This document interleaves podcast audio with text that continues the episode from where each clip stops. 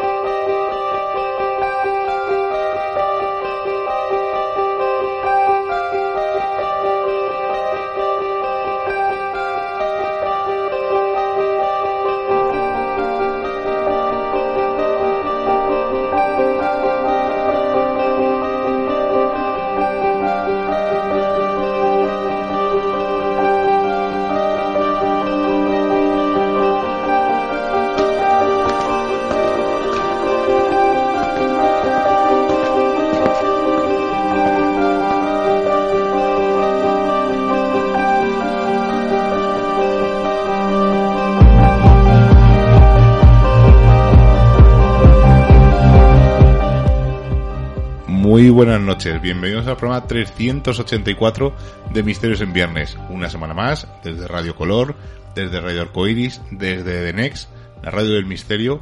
Y si estáis en Valencia, Murcia, Alicante, si pilláis el TDT, estamos en Urban Revolution. Una semana más, eh, no empezamos vacaciones, hemos seguido, empezamos hace muchos años a hacer el programa semanalmente y hemos decidido pues que no parar ese primer verano y seguimos en ese verano todavía que no hemos parado, empezamos en invierno y seguimos emitiendo sin parar. Mucha gente se ha preguntado, eh, ¿vais a descansar? Evidentemente no. Grabaremos algunos programas porque dentro de poquito cogeremos vacaciones y nos iremos a buscar el misterio, pero dejaremos un par de programas ya grabados o a lo mejor venimos y estamos, lo hacemos en directo, ya veremos. Porque hoy sí que estamos en directo, estamos en los estudios de Radio Color y estamos en riguroso directo. Además, justo enfrente mía tengo a Seila. Seila, buenas noches. Muy buenas noches, chicos. Y os voy a confesar una cosa. Eh, es una manía que tenía ya en Vallecas, pero aquí no la tengo igual. Eh, tenía una, una- una- Al final no es una manía, no es como los tenistas cuando sacan o cuando los jugadores de baloncesto tiran los tiros libres, pues cada uno hace una cosa, ¿no? Pues yo en Vallecas, eh, para poner un poco, no, para poner un poco nervioso tanto a Saila como al antiguo regidor que teníamos, pues eh, cuando ponían la música me iba al baño corriendo. La tenía muy cerca y, y se ponían nerviosos y llegaba justo a tiempo, o sea, se- eh, porque en radio un minuto da mucho de sí. Y hoy eh, faltaba, estamos empezando, ha puesto Rubén, que por cierto está Rubén ahí en el mando técnico, para que veáis que estamos en directo. Siempre que estemos en directo yo hablo, eso ya es, es algo claro. Y además tenemos un observador al lado que está con él, así que hola Fabián. Buenas noches. Luego le preguntaremos a Fabián alguna cosilla del misterio, que es un chico joven, como con esos programas que hacemos de qué opina del misterio, pues luego le preguntaremos un poco sobre lo que vamos a hablar.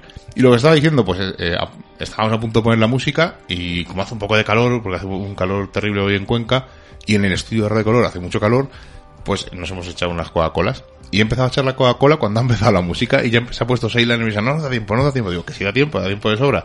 Y me ha tiempo a ponerme los cascos y arrancar. Yo es algo que no me gusta nada porque siempre desde el principio me has dicho tú, cuando dé el subidón la música, siempre ahí es cuando entras ya a hablar. Mentira, eso fue los primeros días, como mucho. Bueno, eh, entro cuando me apetece, que al final es nuestro programa, ¿no? Entro cuando, como si ahora digo, "Hasta aquí me voy, y os que dejo. Bueno, ya fuera de broma, eh, pues ya sabéis, julio, agosto son programas un poco más distendidos, un poco de, de, pues lo que se nos vaya ocurriendo, un poco de los viajes donde vamos, hablamos con los compañeros, tenemos un par de libros pendientes de lectura, eh, que queremos que los eh, autores vengan a- al programa como siempre, pero bueno, ya he ido viendo sobre la marcha, que seguiremos viernes a viernes a las 11 aquí en Radio Color. Y esta noche hemos decidido hablar mm, de un tema que además es curioso, lo elegimos el miércoles, porque normalmente el miércoles voy a contar otros pequeños secretos. Eh, desde que estamos en Edenex, eh, nuestro amigo Alberto Guzmán nos hace lo- los banners, ¿no? Las promos. Además, eh, nos está escuchando le damos un, un fuerte abrazo. Y eh, vamos de qué hablamos. Y dices, "Sí, vamos a hablar de piedras de poder y tal. Y justo ayer ha pasado algo con una de las piedras de poder que luego os comentaré. Seila, lo he dicho muy rápido, pero vamos, cuéntanos un poco de qué vamos a hablar, de qué piedras, porque hay muchas piedras, claro, esto es... hay muchas piedras y como tú dices, esas piedras, esas gemas o esos cristales, pues parece que siempre han sido símbolo de poder, de luz, de armonía, de belleza, incluso de sabiduría. Hemos utilizado desde la antigüedad estas piedras para la fertilidad, para demilitar eh, espacios sagrados, para utilizarlas como piedras funerarias, incluso para sacrificios, pero también existen unas piedras adivinatorias que hablaremos de ellas. Y es que desde tiempos remotos, pues pueblos de, de distintas culturas han utilizado estos poderes espirituales y curativos de las piedras creyendo que emiten vibraciones curativas que pueden aliviar trastornos físicos, emocionales y mentales. Desde la antigüedad estas piedras preciosas han ejercido una magia especial en muchas culturas y no solo por su belleza o como adorno o como un simple accesorio decorativo, sino también por sus efectos esotéricos también relacionados con ese bienestar, con la astrología y es que siempre se han basado en que el ser humano es parte de una energía cósmica global. Como decimos, muchas culturas también han empleado estas piedras con fines religiosos y es que la piedra siempre ha estado asociada pues a esa intemporalidad. Por eso desde la antigüedad pues las construcciones pétreas eh, cuyo origen era desconocido, las que poseían una gran belleza o incluso grandeza debido a su tamaño, siempre han estado ligadas también a leyendas con las que se trataba de explicar algo que quedaba fuera de los límites de la comprensión humana. Las piedras para el hombre primitivo eran símbolo de perennidad, pero también de unidad, de energía y de fuerza. Por este motivo, a lo largo de la historia, prácticamente todas las civilizaciones han hecho uso de una sacralidad de las piedras. Vamos a hablar de algunos ejemplos. Pues dentro de la religión romana, el dios Terminus era el protector de los límites y su origen está en el culto a las piedras destinadas a marcar los límites en la religión indoeuropea. De este modo también en la antigua Grecia, ya en el año 405 a.C., se adoraba una piedra que decían haber caído del cielo. Posteriormente, en el siglo II después de Cristo, el geógrafo e historiador Pausanias habla de unas piedras sagradas situadas en el interior de los templos con una forma muy especial piramidal y coronadas con cabezas de divinidades. También el pueblo egipcio adoraba el cipo de Horus, esa estatua sanadora, que era una estela sostenida por un hombre con una inscripción a modo de conjuro para curar la picadura de un escorpión o de una serpiente. Y la figura pues solía ir colocada sobre un pedestal con un pequeño surco que servía para recoger el agua de la lluvia, que al pasar por la estela pues adquiría poderes mágicos. El agua que allí se recogía era empleada para curar a las personas que habían sufrido pues la picadura de estos animales.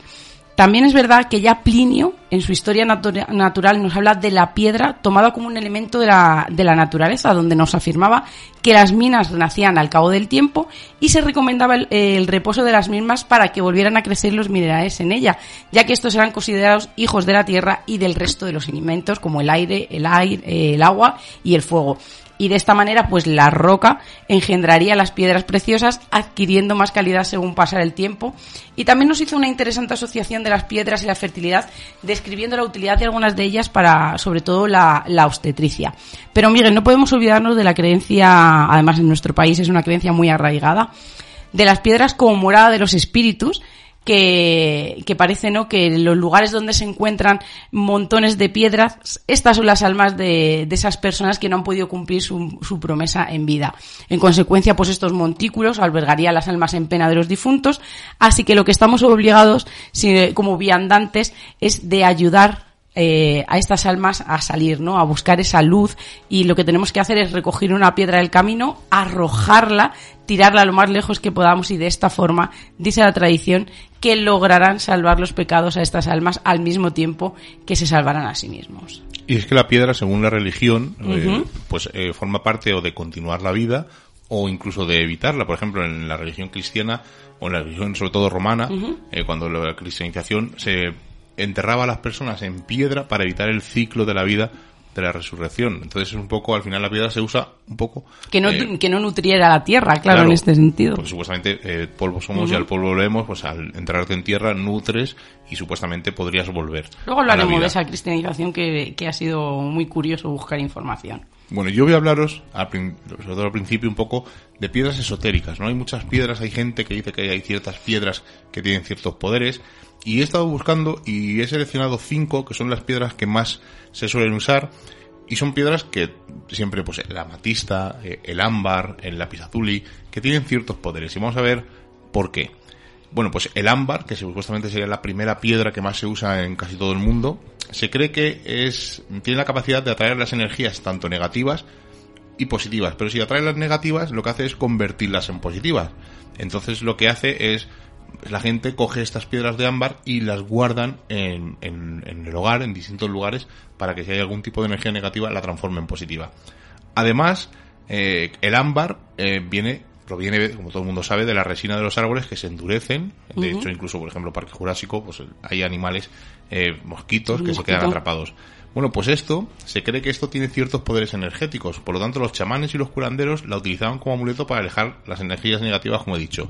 Y sobre todo, para si tenía dentro un trozo de, de hierba o un trozo de hoja o un animal, tendría mucho más poder. La amatista, sobre todo, se usa para evitar el mal de ojo, ¿no? Se son amuletos para protegerse. Antiguamente se protegían sobre todo para la gente cuando iba a hacer un largo viaje, pues lo llevaban las personas para evitar que ciertos delincuentes o asaltantes te pillaran por el camino.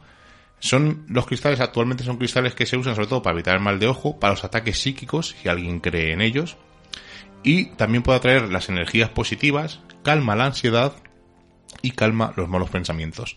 El lápiz azul y que tenemos todos en casa, digo todos, en nuestro caso porque tenemos unas piedras grandes de alguna vez que hemos ido con nuestro amigo Antonio Martínez Perilla en alguna cueva y ahí tenemos alguna por ahí también. Y de cuando, bueno, y de cuando fuimos a Oreja también. No son el mismo material. ¿No? Está el lápiz lazuli y el lápiz especularis. Son dos. Ah, el lápiz lazuli es de color, tiende a ser de color azul, no tiene por qué, pero el que tenemos nosotros es el lápiz especularis que es transparente totalmente. Que es el que sobre todo abunda aquí en, la, en las cuevas. Pues se me, ha ido toda la, se me ha ido toda la pinza y eh, lo he dicho del tirón. No, yo, yo también suelo confundirlo sobre todo por el nombre, no, no el, lo que son, pero sí el nombre.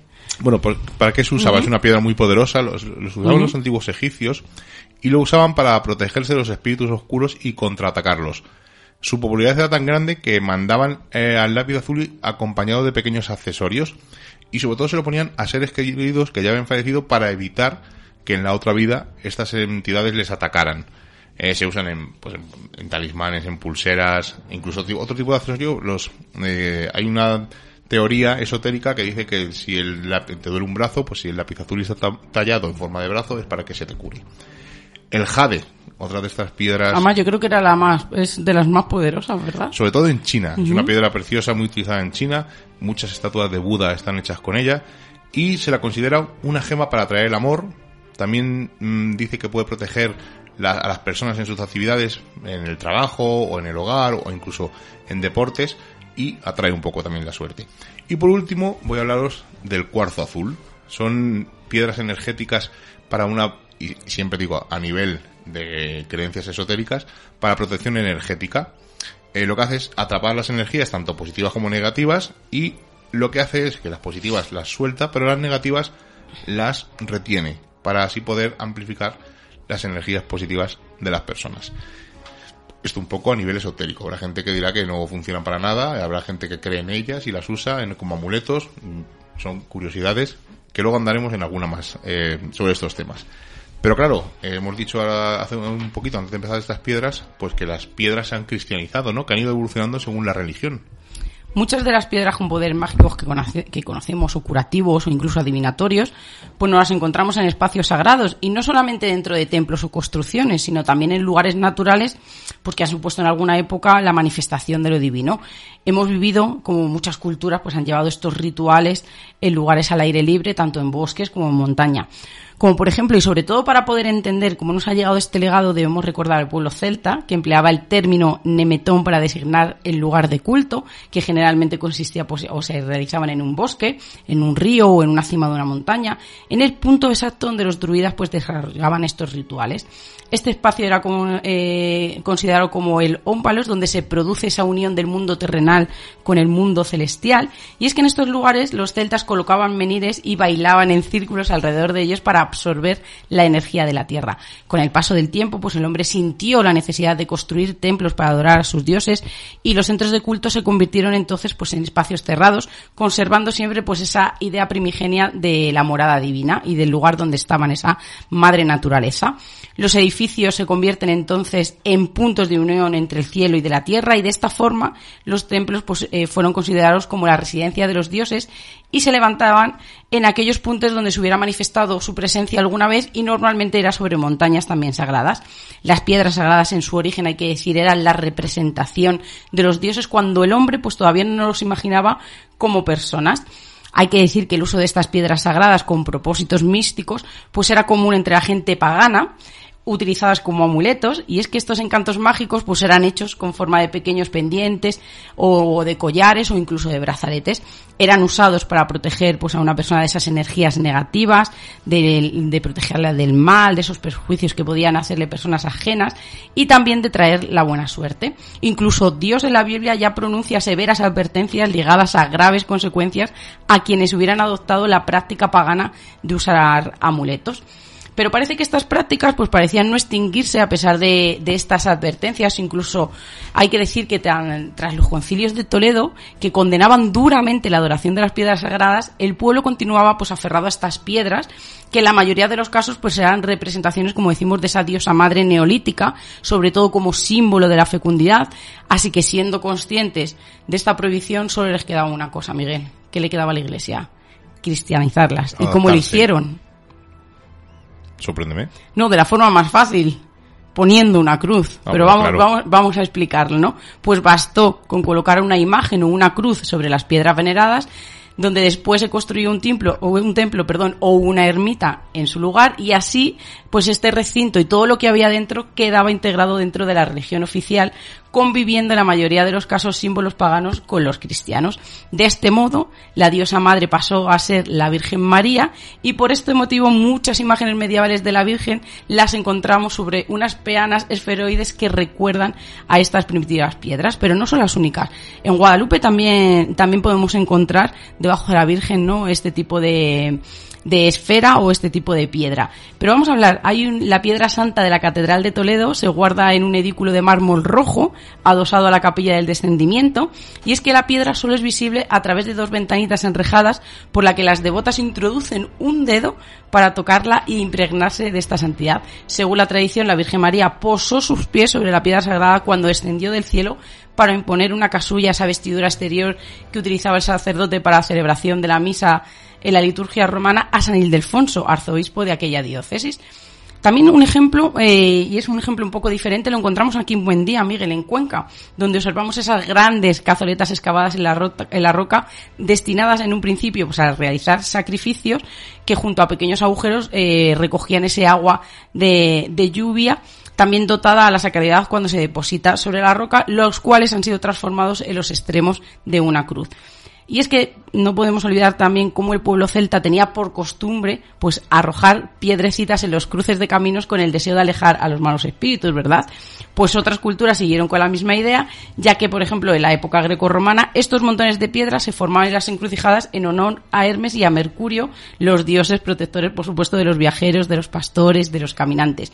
Y al mismo tiempo que les servía de protección, pues los romanos también los utilizaron para señalar los límites, como hemos contado antes, en ese culto al dios término. Y ahora, tras la cristianización, mediante la colocación de esa cruz en la cúspide, pues esos montones se han convertido en esos monumentos que podemos visitar a día de hoy, sobre todo también en algunos casos eh, monumentos funerarios en los que seguimos, en este caso los creyentes, ¿no? Eh, dándole oración. Has dicho lo de cristianizar las piedras con poner una cruz encima. Aquí en Cuenca hay un pueblo donde hay unos falos de un metro de altura. Estuvimos hace poco nosotros para una cosa que en breve saldrá a la En los hinojosos. En los hinojosos. Y la forma de cristianizarlo fue ponerle una cruz encima, justamente y ya está. arriba en la punta. Aunque suene un poco raro. Y además están usados para ser un via crucis. O sea que al final, como la, eh, la religión se adapta a lo que hay. En vez de, derribarlo, prefieren que esas personas que creen en esa piedra pues al final la cristianicen y la usan. Yo creo que al final vieron ¿no? que no podían con, con estas advertencias y, a ver, lo único que puedo rescatar es que no destrozaron, ¿no? En este caso, sino que siguieron eh, pues con esa forma de la piedra primigenia. La piedra escrita, ¿sabéis lo que es? Nosotros nunca hemos llegado a estar, sabemos que nuestro amigo Marcus Polvoranca sí ha estado, pero nosotros no hemos llegado a, ir a la piedra escrita. Os voy a contar lo que es. Es un monolito granítico natural, está enclavado al suroeste de la Comunidad de Madrid, en el término de Cenicientos, y en él aparecen grabados unos relieves y una inscripción romana por la cara frontal y por la parte trasera una huella de plantigrado, pero que está claramente retocada sobre un bulto natural. No os voy a decir lo que aparece en la piedra escrita, os voy a decir dónde está para que vayáis a verla. Pues para acceder hay que tomar la carretera de Cenicientos a Almorox y desviarse a la altura del kilómetro 4 a la derecha, un poco antes de llegar a la provincia de Toledo. Es fácil de reconocer porque el acceso es ancho y está delante de una curva bastante cerrada de unos 90 grados más o menos. Se encuentra una señal indicativa con el punto kilométrico de la carretera, o sea que es súper sencillo entrar en ese camino. Tras bajar por el camino unos 280, unos 300 metros más o menos, se llega a una esplanada donde comienza una finca privada se pide permiso para atravesarla, además la gente que vive allí está acostumbrada a que vaya gente a ver esta piedra escrita, y ya mm, eh, cruzando hacia la otra se llega, ya se divisa la piedra mirando un poco hacia la derecha. Además, lo único malo no hay camino de acceso en coches y, tampoco tienes puedes ir andando, sino que tienes que saltar esa finca, pero vamos, pidiendo permiso no hay ningún problema. Y voy a hablar de la piedra roseta. ¿Sabéis lo que es la piedra roseta? O la piedra de roseta. O para lo que servía. Rubén se ríe eh, eh, Fabián, ¿tú sabes lo que es la piedra de Rosetta? La piedra de Rosetta. ¿O te suena de algo? Me suena de haberlo estudiado en historia. Ah, bien, pues no vas desencaminado, no vas desencaminado. Venga, que te voy a Ptolomeo V creo que fue o algo de eso. Oye, es un fenómeno, ¿eh? te, vamos a, contratar. Venga, con lo cuento muy rápido. Eh, julio, pero del año 1799. No se sabe exactamente el día. Un destacamento militar francés, bajo las órdenes de Pierre-François Pochoir, se puso a desenterrar una antigua fortaleza egipcia eh, que los franceses llamaban Fort Julien, que estaba en Rosetta, en la costa norte de Egipto, cuando un soldado descubrió la llamada piedra de Rosetta, que es un bloque de piedra granítica de unos 760 kilos, que dos décadas después resultó clave para una cosa. En la cara pulimentada de la piedra, que es un fragmento de una antigua estela egipcia, aparecieron tres tipos de escritura. En la parte superior, que estaba compuesta por 14 líneas, estaba formada por jeroglíficos egipcios. Las 32 líneas siguientes de la parte central estaban escritas en demótico, que es la última fase de la escritura egipcia, y la parte inferior la formaban 54 líneas en griego, que era una lengua hablada y escrita en el antiguo Egipto desde la época helenística. Bueno, pues Bouchard llevó al Instituto de Egipto en el Cairo, que se había fundado un año antes, esta piedra, y empezaron a analizarla, y aunque el, significado de los jeroglíficos egipcios se había perdido hacía más de mil años, pues empezaron a comprobar estos hombres que los tres epígrafes eran en realidad versiones de un mismo texto. La estela contenía un decreto sacerdotal en honor del faraón Ptolomeo V, como ha dicho Fabián, que estaba datado del año 196 a.C. Los ingleses se llevaron como botín de guerra a Londres tras derrotar en 1801 a las tropas napoleónicas en Egipto y se llevaron la piedra roseta. Pero fue un francés, en el, unos años después, en el 1822, el que descifró por fin los jeroglíficos egipcios. Y a día de hoy es una de las piezas más visitadas, si no la que más, del Museo Británico de Londres. Por eso cuando se descubre una escritura que no se conoce, siempre se busca o se, se hace honor a esto, a la piedra de Rosetta. Es necesaria una piedra Rosetta para poder descifrarla.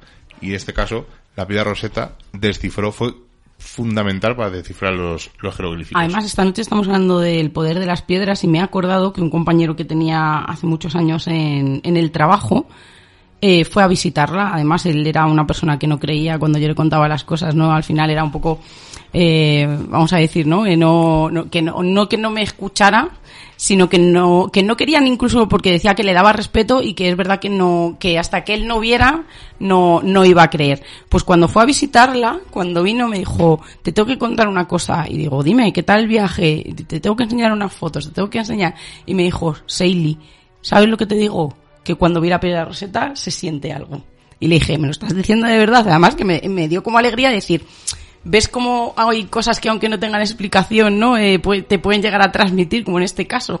Y me dijo eso, que, que cuando la habían visitado, que, que, había sentido algo especial. Me decía, no sé lo que era, no sé describírtelo, pero sé que no es una piedra cualquiera.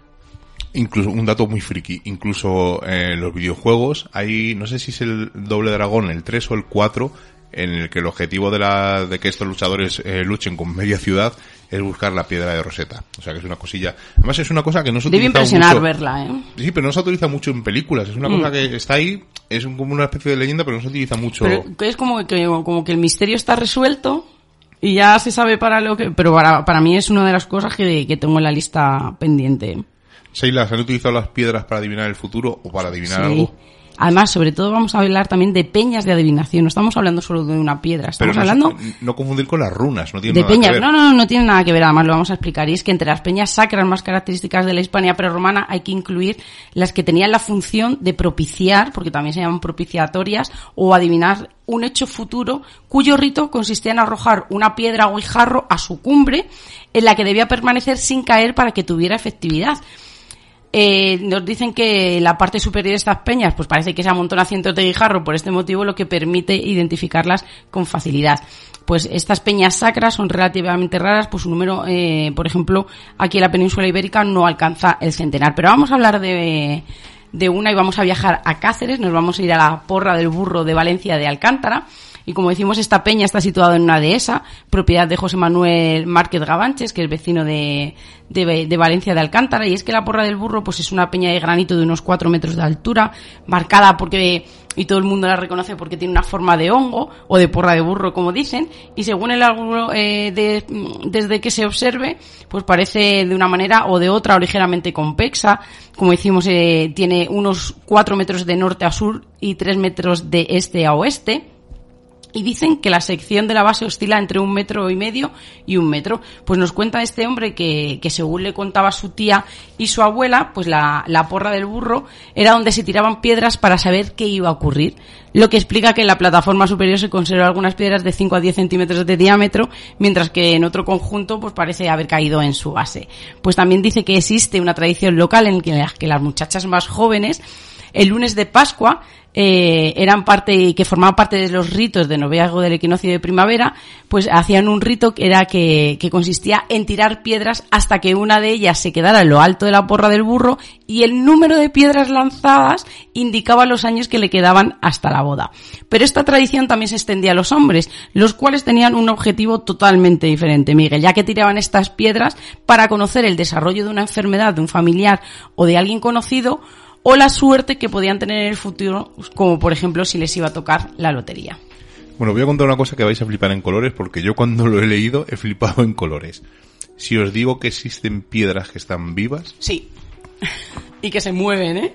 No, pero no como las que se movían eh, aquí en Antigua, ¿os acordáis? Que salió ¿Sí? en, en Cuarto Milenio unas piedras que se movían solas, que se desplazaban. No y hay otras en el desierto también, sí, ¿no? pero eso tiene cierta explicación por el, eh, uh -huh. las de Antígola era porque el terreno era muy suave, entonces cuando soplaba un poco del viento esas piedras se movían, se deslizaban, pero y bueno y las de que cuentas de Estados Unidos también en, uh -huh. en la del desierto era algo así parecido, pero hay unas piedras en Rumanía que están vivas y os voy a explicar cómo funcionan y vais a alucinar porque yo he alucinado. Nos vamos hasta Costesti, que está en Rumanía. Y allí hay una serie de piedras que están vivas. Pero es que no es que lo diga yo, ni lo diga la gente que está allí, sino que incluso la UNESCO la ha declarado Patrimonio de la Humanidad.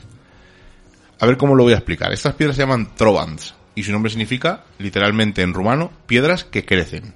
Y aunque parezcan mentira, estas piedras eh, o sea, no difieren mucho de cualquier piedra que te puedes encontrar en mitad del campo. Piedras grandes, no estamos hablando de, de piedras chiquititas. Ahora, claro, a simple vista son normales, entonces, ¿por qué crecen? Bueno, pues si nos metemos y analizamos su anatomía, pues según los especialistas y los científicos, estas rocas tienen aproximadamente unos 6 millones de años más o menos de vida. Una vida que empezó como pequeños guijarros, pequeñas piedras, pero con el paso del tiempo ha llegado a convertirse en moles de hasta 10 metros de altitud. Se estima que estas misteriosas piedras tardan unos mil años en crecer entre 4 y 5 centímetros. ¿Cómo crecen estas piedras? Porque claro, esto es un poco ahí a lo ligera. No, los científicos saben cómo funcionan. Eh, una vez que las diseccionan y las ponen bajo la lupa o bajo los microscopios, ven por qué esas piedras crecen. Eh, para, que para que lo entendáis, se trata un poco una estructura similar a la que tienen un tronco de un árbol. Estos troncos, los troncos de los árboles sabéis todos que están formados por capas y que además cada capa muestra su edad, ¿no? Pues estas piedras funcionan exactamente igual, de ahí que hayan podido hacer una estimación de cuál es su antigüedad. Como os digo, ha sido tan, tan fascinante esta noticia que incluso la UNESCO lo ha declarado Monumento de la Humanidad. ¿Y cómo funciona? Bueno, pues lo voy a explicar así un poco a ver si lo entendéis, porque es un, hasta yo me costaba un poco entenderlo. Pero la forma más sencilla de entenderlo es que estas piedras, digamos, no es que sean mágicas, pero dentro de ellas hay una acumulación de carbonatos en su interior.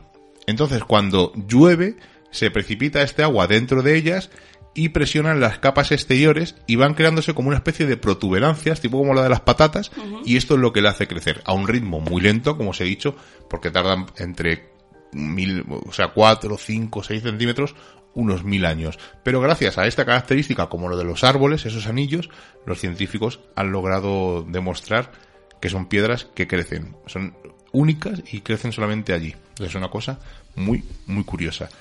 Ahora os hablaré de las piedras guía que han sido noticia ayer mismo. Se ocurrió una cosa súper extraña y ahora os contaré un poco qué son las piedras guía y hay varias teorías de lo que ha ocurrido. Pero tú antes, Seila, nos vas a hablar no del trono de hierro, de del Juego de Tronos, pero sí de los tronos de piedra. Además, por eso decidí hacer el programa porque leí un artículo y me pareció muy interesante porque es verdad que estamos viendo que las piedras eran importantes por sus propiedades, pero también por la representación del poder de quien la depositaba en un lugar en concreto, o también de querer ensalzar la importancia de la función del lugar en el que se encontraba la piedra o elementos, como en este caso, construidos eh, con este material.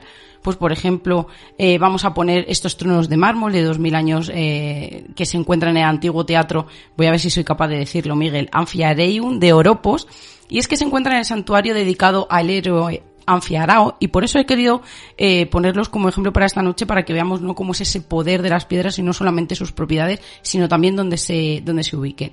Pues hay que decirle que participó y murió en la guerra de los siete contra Tebas, fue participante de la cacería del jabalí de Caridón y también fue, eh, fue a la expedición de los argonautas. Este héroe era también un, reconocido adivino que predijo incluso su propia muerte en la expedición de Tebas.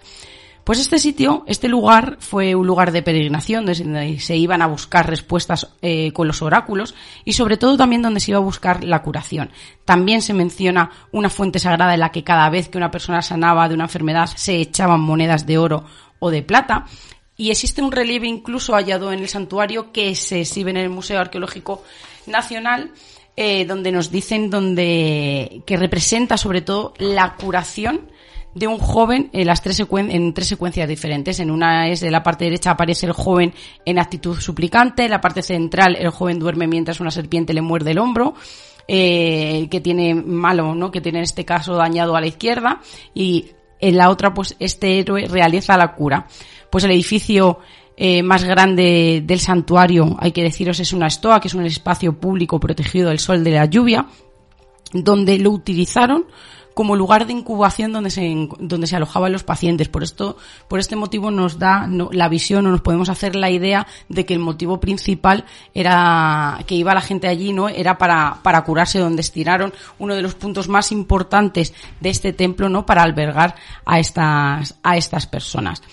El santuario también contenía un teatro, y es que el teatro estaba fechado, fíjate, no dos siglos antes, en el siglo II antes de Cristo, y por las inscripciones y la zona eh, de asientos probablemente pues estaría compuesto de asientos de madera con soportes de piedra.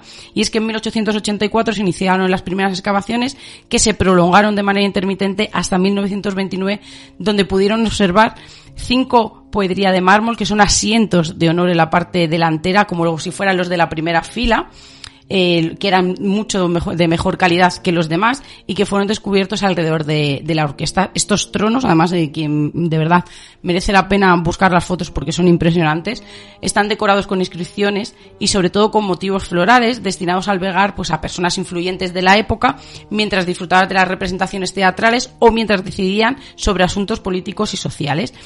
Eh, tenemos la clara demostración, yo creo, en este lugar de la necesidad de crear algo majestuoso con un material al que se le atribuyen pues esas propiedades curativas de adivinación o de un poder místico que coincide justamente con el motivo de peregrinación al lugar en el que se encontraban.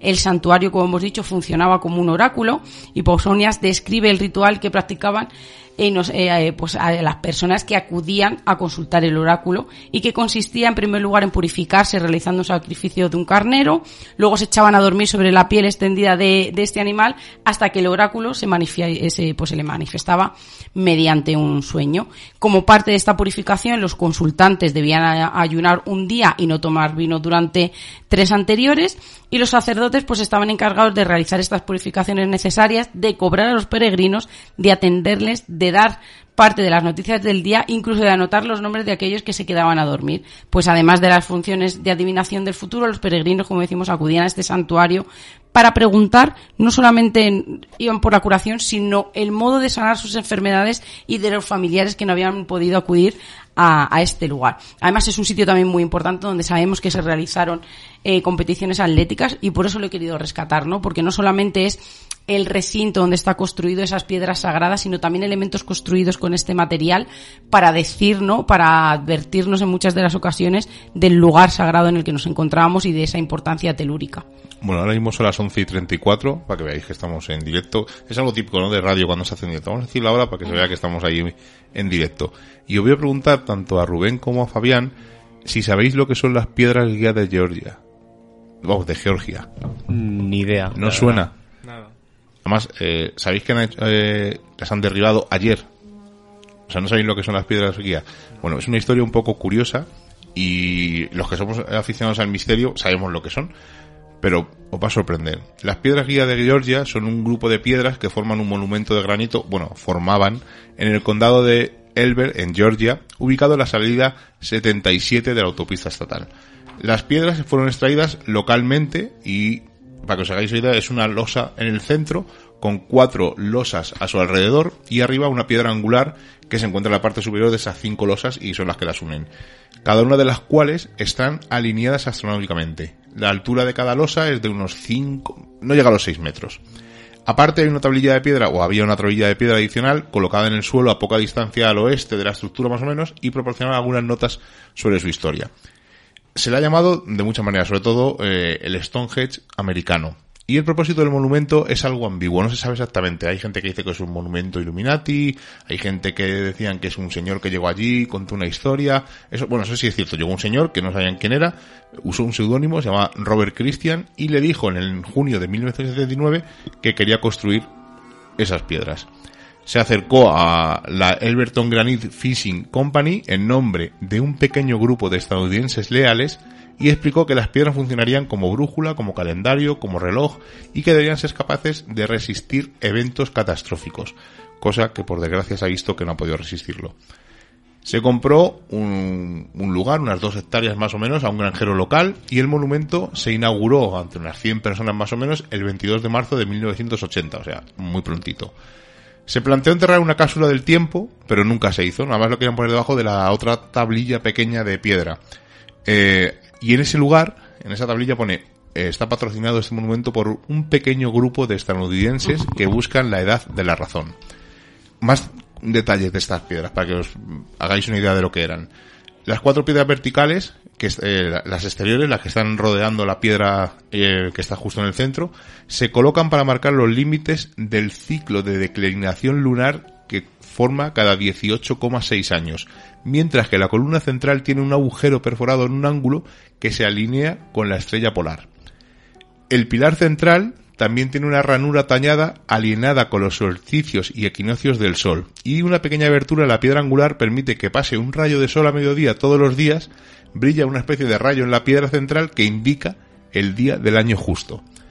Cada uno de los bloques de piedra verticales exteriores, los cuatro que están por la parte de fuera, están escritos con un mensaje en, varios idiomas, en ocho idiomas concretamente, en inglés, en español, en ruso, en chino, en árabe, en hebreo, en hindú y en suajili.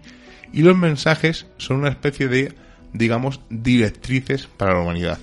¿Qué ponían estos mensajes? Bueno, pues lo voy a decir. Mantener a la humanidad por debajo de los 500 millones en perpetuo equilibrio con la naturaleza, guiar la reproducción sabiamente, mejorar la condición física y la diversidad, unir a la humanidad con un nuevo lenguaje vivo, que gobierne la pasión, la fe, la tradición y todas las cosas con una razón templada, proteger a las personas y las naciones con leyes justas y tribunales justos, que todas las naciones gobiernen internamente y resuelvan sus disputas externas en una corte mundial, evitar leyes mezquinas y funcionarios inútiles, equilibrar los derechos personales con los deberes sociales, premiar la verdad, la belleza, el amor, buscar la armonía con el infinito y por último, no ser un cáncer en la tierra, dejar espacio para la naturaleza y dejar espacio para la naturaleza. Esta última frase, dos veces dicha, es un poco, un poco curioso. Esta es la historia de las piedras guía, pero es que ayer mismo, el 6 de julio, no, ayer, antes de ayer, antes de ayer, perdón, ayer la derribaron, antes de ayer, eh, por la noche, los residentes que viven cerca dicen que escucharon alrededor de las 4 de la mañana como una especie de explosión. Y una de estas piedras guía de la parte exterior, una de las cuatro se derrumbó. Eh, ayer, 7 de julio, eh, sí, ayer 7 de julio, fueron eh, unas grúas a derribar el resto de las piedras porque peligraba y se podían caer y no fuera que alguien se acercara al, haber habido una especie de atentado, digamos, entre comillas, porque no sabemos exactamente lo que ha ocurrido, pues que la gente se acercara por morbo y una de esas piedras le cayera encima y se lo cargaran. ¿Qué ha ocurrido? No se sabe.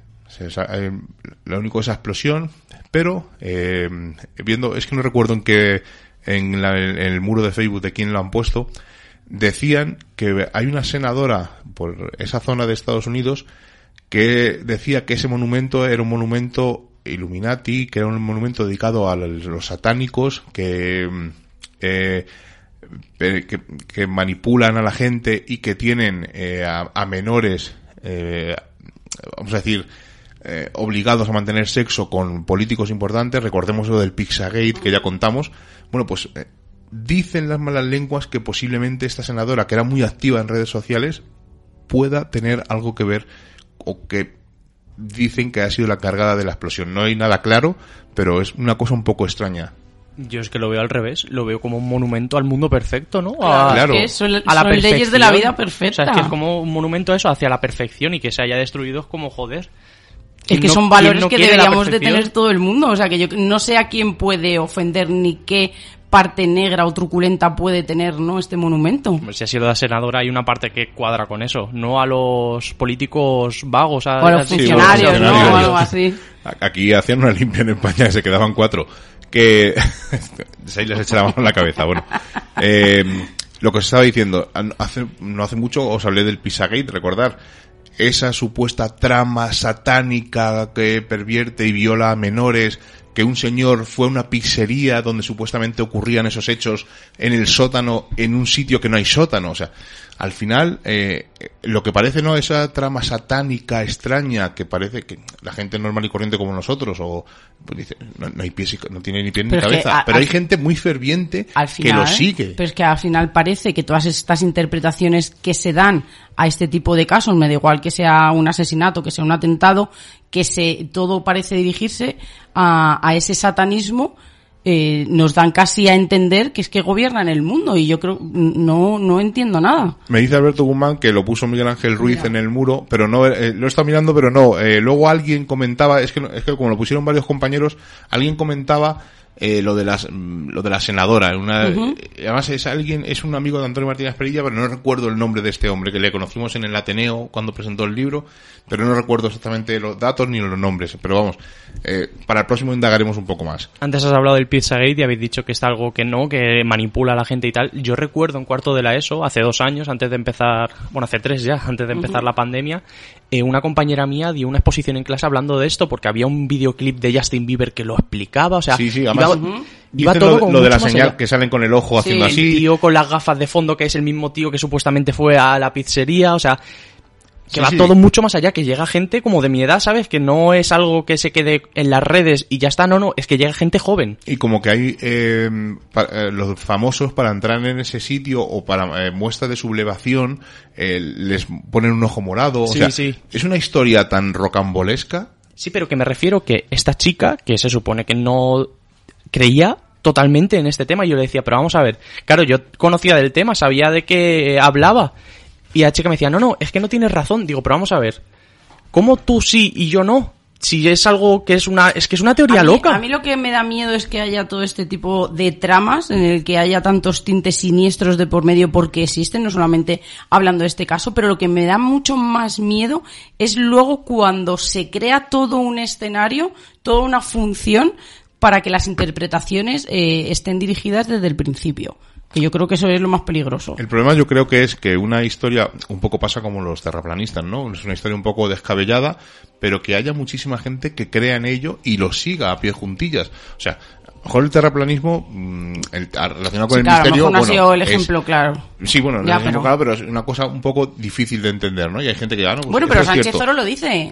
Le hemos preguntado, ¿por qué pasa, por qué ocurre esto? Y él dice, porque la gente necesita creer y, y ya está cansado de creer en lo mismo. Entonces, cuando sale un nuevo caso, una- nuevas interpretaciones, una nueva vertientes, No, es que no me, no me he explicado bien. No que eh, la Tierra sea plana o no, que a mí eso me da No, igual, sino que la en gente general. que cree que la Tierra es plana piensa que todo el mundo está...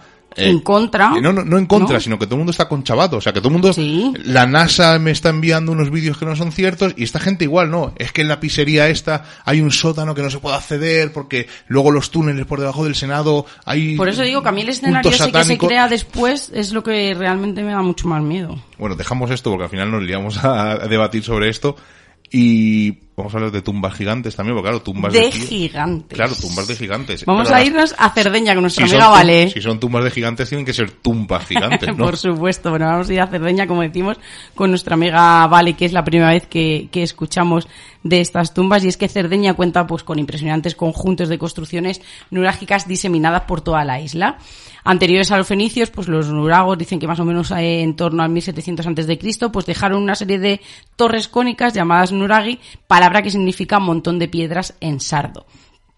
También pertenecen a la cultura nurágica las llamadas tumbas de los gigantes, que son unos monumentos funerarios construidos con una planta rectangular, con un ábside, mediante grandes losas de piedras empotradas en la tierra, formando una cámara funeraria que más o menos varían entre 5 y 15 metros de largo y entre 1 y 2 metros de alto. Las tumbas de los gigantes son monumentos, como decimos, funerarios, eh, construidos por y constituidos por sepulturas colectivas de la época nurágica presentes en toda la isla de Cerdeña. No solo la podemos encontrar en un lugar, sino que están repartidas. Se conocen como las tumbas de los gigantes porque, según cuenta la leyenda, en su interior se encontraron unos huesos enormes que no eh, podían no pertenecer a ningún humano que se hubiera conocido.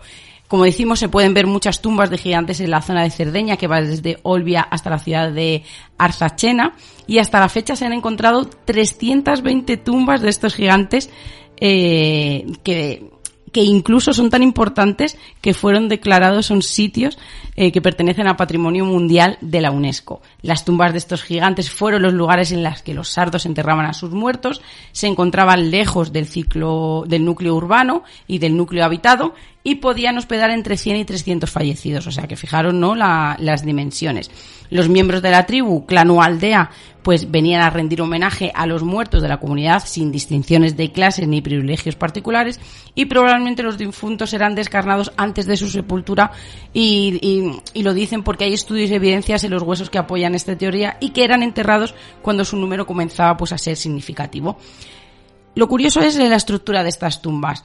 Es muy particular. El exterior está formado por piedras colocadas en vertical en el suelo formado como en un semicírculo, forma que recuerda a los cuernos del toro y es verdad que las imágenes que hay de arriba lo, lo parece. La base vista desde arriba recuerda al hocico también de un toro o al órgano reproductor femenino. Y para el pueblo nurágico es que el toro representaba la divinidad masculina y por eso era el símbolo de la fuerza y de poder, mientras que el órgano femenino pues simbolizaba el nacimiento. Junto a la abertura que erigía ese obelisco llamado Betile, eh, probablemente simbolizaría eh, a dioses o ancestros que velaban por los muertos. Pero ¿qué nos cuenta la leyenda de estos lugares? Pues cuenta que anteriormente a la civilización nurage las tierras sardas estaban habitadas por gigantes y eso explicaría que pudieron mover esas semejantes rocas, esas grandes rocas, para construir esas sepulturas que debían de ser igualmente tan grandes como, como ellos, aunque dicen que jamás pues se han encontrado restos de estos gigantes. Lo que sí saben con seguridad es que la civilización Nuragi, que poblaba esas tierras, construía esos templos en esas zonas especialmente geoenergéticas, diseñándolas para amplificar y para canalizar de alguna manera pues esa energía que ellos utilizaban en sus rituales para sanar sobre todo a los enfermos y ayudar a sus difuntos en el paso al mundo espiritual. Y es verdad que, que estos lugares, siendo de una manera o pertenecieran a unos u otros, están considerados como portales conductores del más allá. Las piedras de poder de Bulgaria casi casi que no nos va a dar tiempo. Mm. Pues vamos a ir un poco porque tengo todavía aquí un par de piedras, un par de lugares que les quiero preguntar a Rubén y a Fabián si saben que lo que estoy hablando. ¿Sabéis lo que es Göbekli Tepe? No. No suena. ¿Y Stonehenge? Eso sí. Vale. Pues os voy a contar muy rápido qué son estos dos lugares. Eh, Göbekli Tepe es, para que os hagáis una idea, si llegáis allí, veréis una serie de círculos, eh, pero una, eh, bueno, una serie de círculos formados por columnas que están dispuestas alrededor, formando unos círculos, y, pero apiladas una encima de otras.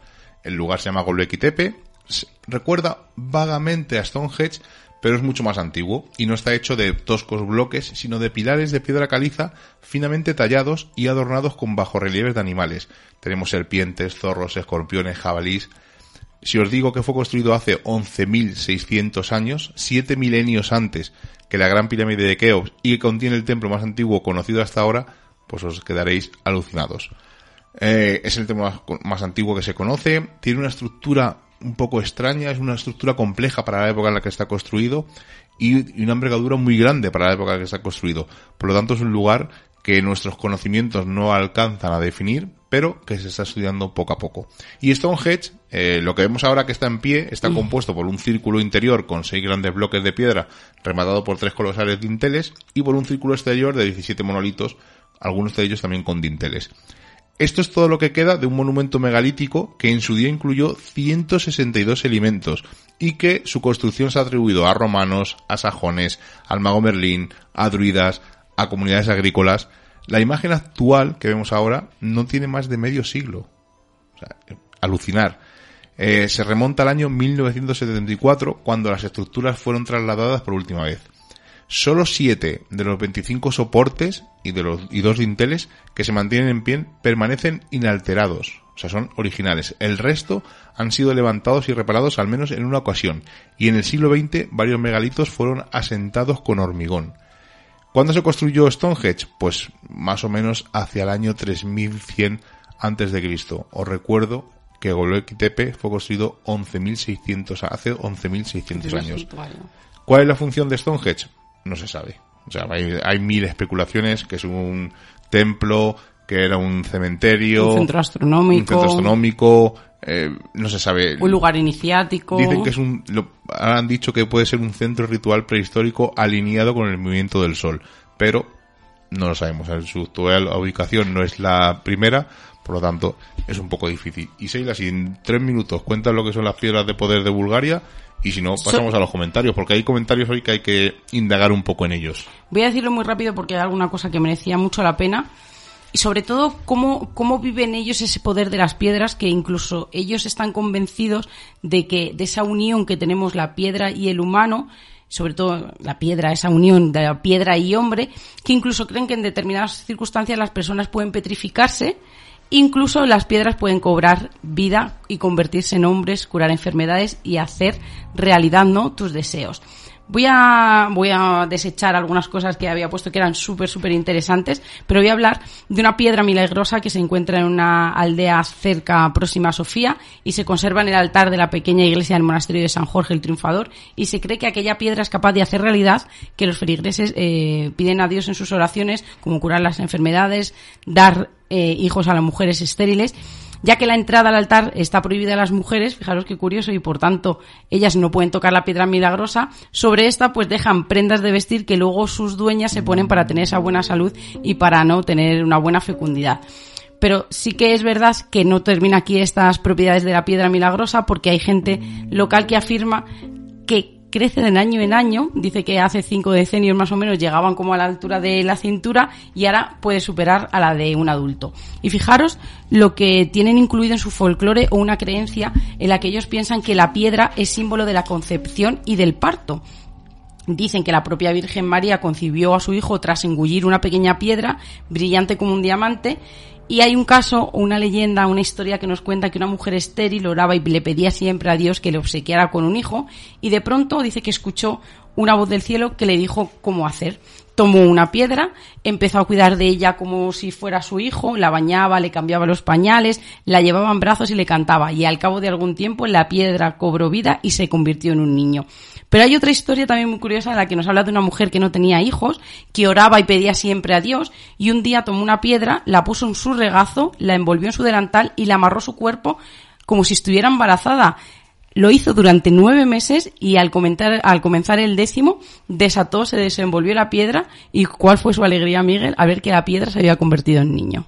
Esto pertenece al folclore de Bulgaria y sobre todo esa relación que tiene con el poder de las piedras. Es una leyenda chula. Qué curioso, sí, ¿eh? muy chula. Y ahora pues eh, hemos terminado de hablar de piedras y vamos a hablar un poco sobre los comentarios de Vox, pero patrocinados por Viajes Prisma en el grupo Planeta. Y digo esto con sarcasmo, porque el primer comentario es muy gracioso y me ha hecho mucha gracia. Además voy a decir un poco por qué me ha hecho gracia. Eh, Marga García, a los seis minutos de escuchar el podcast lo he eliminado. Tanto tiempo sin prender menú de vuestros programas y al fin habéis caído en las garras de Laura Falcó, la glamurosa del misterio, que pronto os utilizará para vender sus viajes carísimos y llenos de engaños. Qué lástima. Bueno, Marga García es una mujer que en un programa, no recuerdo en cuál, nos mandó un comentario diciendo que se había hecho un viaje con el grupo Planeta, con Prisma, y que le habían, que, no voy a decir que le habían estafado, pero que no había calmado sus expectativas o culminado lo que ella esperaba. Entonces, yo le dije que si ella quería contar su experiencia en Misterios en Viernes, tenía los micrófonos abiertos, como lo tiene todo el mundo. Y me dijo que no, porque si no le iban a tachar de, ah, bueno, que no iban a dejar hacer como más viajes o que iban a decir que lo que contaba era mentira. Eh, esto viene de ahí, este, o sea, este regemor que tiene esa mujer. Nosotros en ningún momento hemos patrocinado ningún viaje, ni hemos hablado de viajes, sino que simplemente hemos hablado con Jesús Ortega y José Guijarro Ni siquiera con Laura, que es verdad que no puso en contacto con los chicos, que hablaste con ella para.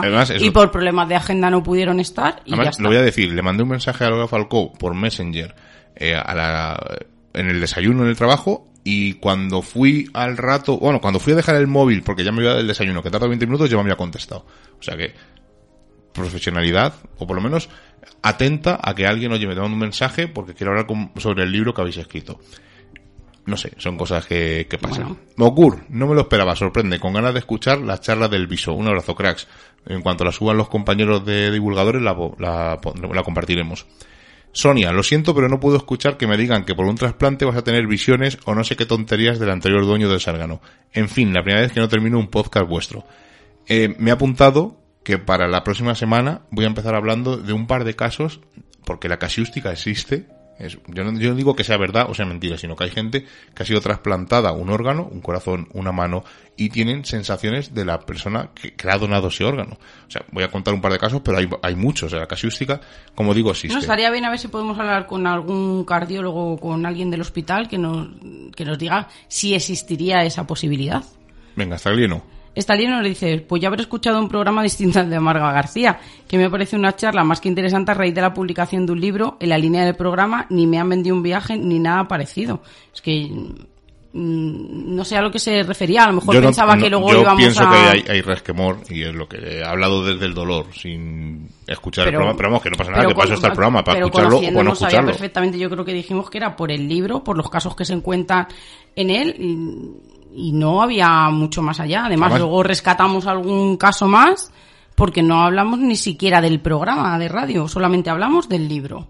Por suerte, por desgracia, Misterios en Viernes es un programa libre. Elegimos las personas que vienen al programa muy raras veces ha venido alguien a un programa que yo no quiera que venga. Muy raras veces. Yo creo que en 384 programas ha venido uno. Pero porque también te debes a los oyentes y por el contenido que nos puede ofrecer esa persona. Exactamente. Entonces, eh, y los libros que elegimos ni nos pagan ni nos los regalan sino que lo compramos nosotros y si nos gusta entrevistamos a la persona y si no nos gusta no lo entrevistamos. Pero bueno, yo creo que nos ceñimos al libro, que no había ningún tipo de, de marketing oculto por otro lado. Al revés, estamos haciendo publicidad de otro programa de radio que muy poca gente lo hace. Pero bueno, Arpia Channel, Seila. Un programa diferente, me gustó mucho y por supuesto como buena gallega que casi, que casi soy, fui a la casa de demo, pero no se ve nada extraño. Nosotros esperamos ir. Carmen, además, eh, un párrafo bueno. Como todos los programas se nota el cariño con el que está hecho, la ilusión de los chicos por traer unos periodistas profesionales como Guijarro y Ortega y como invitados es normal que den su opinión, por eso han ido. El formato es una charla, el formato de una charla es así. Se pueden estar de acuerdo o en desacuerdo con las opiniones. Eso no quita que me guste el programa. Yo he oído cosas en la intervención de los invitados que me han hecho reír, pero es su opinión y me gusta oír opiniones distintas a las mías. ¿Que se ha hablado del libro? Pues sí, pero eso no es malo. En el programa se ha hablado de libros y es una forma de saber si te puede interesar o no. A mí este en concreto no me interesa, pero se han comentado otros en el programa que sí lo han hecho. En cuanto a los viajes, pues tan fácil como ver qué incluyen y comparar precios. Vamos, pues lo que se hace cuando adquirimos cualquier producto o servicio de un precio considerable. Agradezco la visión que me habéis transmitido y como siempre, muchos besos y un fuerte abrazo a los tres y al grupo de Telegram. Recordaros que tenemos un grupo de Telegram donde hablamos de todo. Eh, llamado Misterios en Viernes 2, todo junto, y ahí estamos, es un grupo de libre acceso y puede venir cualquiera para hablar de misterio, promocionar su programa o lo que quieran. Es un grupo totalmente abierto, igual que Misterios en Viernes. Y si alguien se da proluido y quiere venir al programa a hablarlo, nosotros buscamos un hueco y cedemos los micros como hacemos siempre. Quiero decir que esta noche mucha gente habrá echado de menos ese recorrido por algunas piedras de Galicia, pero las tenemos pendientes y no queríamos adelantar nada. Seila, nos marchamos, que ya sabéis que estamos un poco limitados con la hora. La semana que viene volveremos. Ya tenemos preparados casi todos los programas de julio, así que os sorprenderemos con alguna cosa nueva.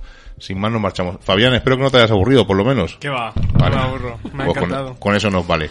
Rubén, hasta la semana que viene. La semana que viene nos vemos.